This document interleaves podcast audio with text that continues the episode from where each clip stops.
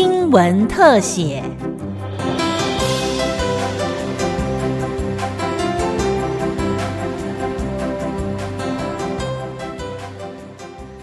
欢迎收听今天的新闻特写。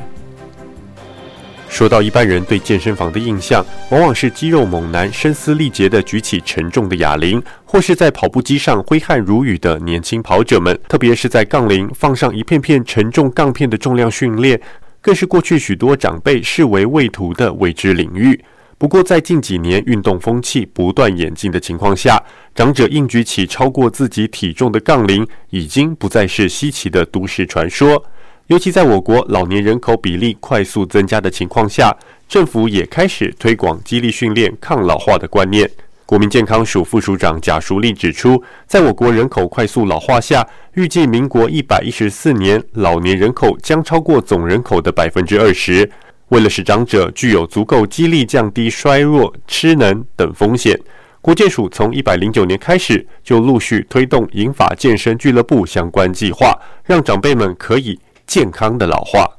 所以，预防长辈失能最重要的方式呢，是能够提供他的激励的一个常见哈。所以，也在这个原原则下面呢，我们在一百一十年开始，一直到一百一十四年的五年，要布建两百八十八处的英法健身俱乐部。那以目前来看，这个英法健身俱乐部十四处的这个营运哦，啊，他们的营运其实充满了社区的一些特色哈，因为有可能是志工来互相这个揪会哈，到大家一起来这个到。到到顶来哈，所以十四处的英法健身俱乐部目前大概有服务七百呃人的这个服务量哈，那他们累计的服务这个参与这个活动的比率呢，大概有八千八百三十五人次，所以预估哦，每一个长辈运用我们这个中心的频率呢，可以高达三次以上，这就是我们期待的它的规律运动的一个建立。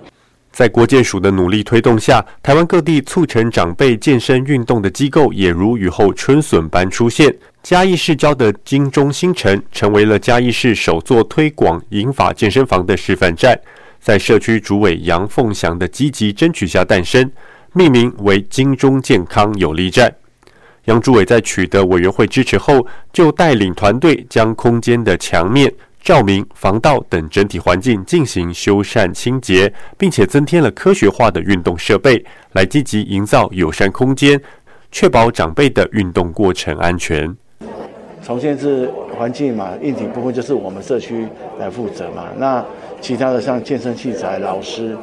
啊，就是卫生局，他们就是这一个国建署这个经费去做。然后自里面像招募学员，也是我们社区的长者。还有志工，志工就是我们现在目前志工就是十二个，也是全部都是我们社区的的那个住户，哦，因为我们是朝永续经营方向去做。如因为只要是社区，因为当当初卫生局跟我们讲的他的方向的时候，我就想说，哎，如果朝永续方向要去经营的话，一定要自己社区人当志工，他才会有那个热忱，服务自己社区的长者。嘉义县新港海营村活动中心健康管理师洪敬宏说：“偏乡老人家比起城市里的老人，更缺乏要运动的观念。他透过阻力课程设计，让社区老人家联络感情，兼顾身体健康。”偏向老人家通常都是慢性病加肌少症会比较多。那可能因为我们进来都会量测血压，然后其实从血压就可以判断出他有什么慢性病。然后可能就针对他的身体结构方面啊，可能设置一些有氧运动。像我们那边就有一台功率的脚踏车，其实它可以设定它的要达到的最大心率，然后组数跟频率这样子。其实那一台的话可以做很多事情，然后对他们的有氧的话，其实有很大的帮助。云林县的国立云林科技大学成立智慧乐龄健康促进中心后，让本身就有运动习惯的陈连煌老先生能够更方便的运动，不用再天天跑到健身房。就是每天去都嘻嘻哈，觉得好高兴、好快乐。每天都觉得哦，今天有事情做，去那边可以活动，大家都是。熟人都是朋友、同事，所以这个真的很好。希望能够扩大的实施在每一个村里，希望能够实施，至少让我们身体、老人健康，大家做个上流的老人。要活就是要动，没有什么。为了鼓励国人多运动，国民健康署也办理银法健身俱乐部短片竞赛活动，邀请长者到银法健身俱乐部一起运动，由各银法健身俱乐部据点拍摄运动过程及投稿，分享属于长辈和银法健身俱乐部一起努力、勇敢对抗老化的故事。以上新闻特写由朱瑞森直播，谢谢您的收听。